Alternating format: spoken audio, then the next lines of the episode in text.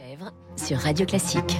Avec dans ce studio Marcelo Vesfred et David Abiker. Bonjour messieurs. Bonjour, Augustin. L'info politique, on commence par vous Marcelo euh, du Parisien. Le texte sur les retraites arrive aujourd'hui au Palais du Luxembourg, au Sénat. Euh, c'est l'occasion pour la Chambre haute de choisir quel rôle elle entend jouer. Un pouvoir ou un contre-pouvoir, c'est ça? Oui, parce que dix jours après le tohu de l'Assemblée, le Sénat va pouvoir montrer que le fait d'avoir deux chambres en France, c'est une chance, que les sénateurs saveux débattent sans s'injurier en mode euh, cours Le Sénat a pour ça deux semaines hein, pour marquer des points et pour donner l'exemple, l'institution va siéger y compris pendant le week-end, histoire d'utiliser chaque minute de temps utile. Sur le fond, les discussions vont être plus simples car le gouvernement s'est inspiré de ce que les sénateurs républicains, qui sont majoritaires, réclament depuis longtemps, à savoir un mélange d'âge légal à 64 ans et d'accélération du dispositif Touraine. Mais il y aura des inflexions. La droite, notamment, va vouloir proposer des mesures favorables aux femmes pour encourager la natalité et surtout plus sensible, la droite veut durcir la suppression des régimes spéciaux à la RATP et ailleurs en revenant sur ce qu'on appelle la clause du grand-père, mhm. autrement dit le fait de réserver la fin des régimes spéciaux aux seuls nouveaux embauchés.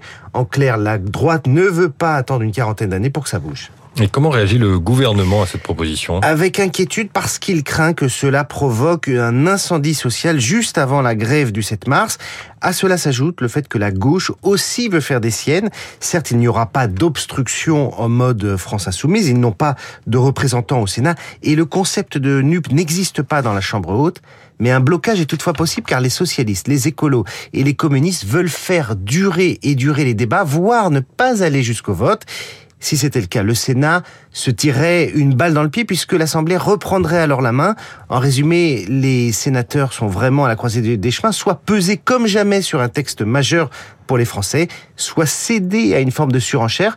On verra d'ici au 12 mars, c'est la fin des débats, de quel côté la pièce retombera. L'info politique signée Marcelo Vesfred, qu'on retrouve aussi dans le Parisien chaque matin. Euh, David Abiker, les titres de la presse avec vous et à la une, la France à sec. La France à sec, c'est la une de la Croix, sécheresse, le gouvernement appelle à des restrictions d'eau, c'est le gros titre de la newsletter matinale du Monde. Le magazine L'Arche fait lui aussi sa couverture sur le sujet, l'eau, le grand pari de demain. À la une des patrons, le patron du foot français, Noël Legrette, pour lui, c'est la fin des prolongations, titre le Parisien aujourd'hui en France. Autre patron, Rodolphe Sadé, en une de Libération, premier employeur privé de PACA, propriétaire de l'armateur CMA CGM, sponsor de l'OM, propriétaire de la Provence, c'est le vrai boss de Marseille, titre Libération. À la une des échos, nouveau record des investissements étrangers en France. Enfin, le plan de la police pour contrer la délinquance lors des JO de 2024, c'est dans le Figaro. Et vous nous détaillerez tout ça à 8h30 dans votre revue de presse complète. Merci David Abiker et il est l'heure de retrouver François Geffrier. Il est 7h27. Bonjour François. Bonjour Gustin Lefebvre. La matinale continue avec vous. Quels seront vos invités ce matin? Eh bien, avant de vous donner le, le programme, mettons-nous dans une ambiance qui évoquera tout de suite le cinéma et le Festival de Cannes avec euh, Camille Saint-Saëns, puisqu'on connaît depuis cette nuit le nom du prochain président du jury du festival, lui-même auréolé de la distinction suprême. Souvenez-vous, en 2017, quand son nom avait été annoncé par Pedro Almodovar. La Palme d'Or est attribuée à le film de Ruben Östlund, The Square. Et oui, c'est très fort d'avoir euh, la Palme d'Or, ne serait-ce qu'une fois dans une vie, mais parfois l'histoire se répète. Tout le jury, on a été extrêmement choqués par ce film. La Palme d'Or revient au metteur en scène de Triangle of Sadness. Et cette fois, c'est Vincent Lindon qui avait énoncé les mots magiques euh, Ruben Östlund, puisque c'est ainsi qu'on prononce apparemment le nom de ce réalisateur suédois de Palme d'Or, The Square et Triangle of Sadness. Le titre français, c'est Sans filtre. Et je peux me risquer au jeu des pronostics pour dire que cette année, il ne gagnera pas la palme. Alors, à l'affiche de, cette matinale, et eh bien, puisqu'il est l'heure du laitier et aussi l'heure de la traite au Salon de l'Agriculture, sachez que dans 10 minutes, nous serons en direct avec le porte-parole de Lactalis, le géant français, géant mondial des produits laitiers. Il ne reste que quelques heures avant la fin des négociations euh, commerciales entre la grande distribution et les industriels comme Lactalis.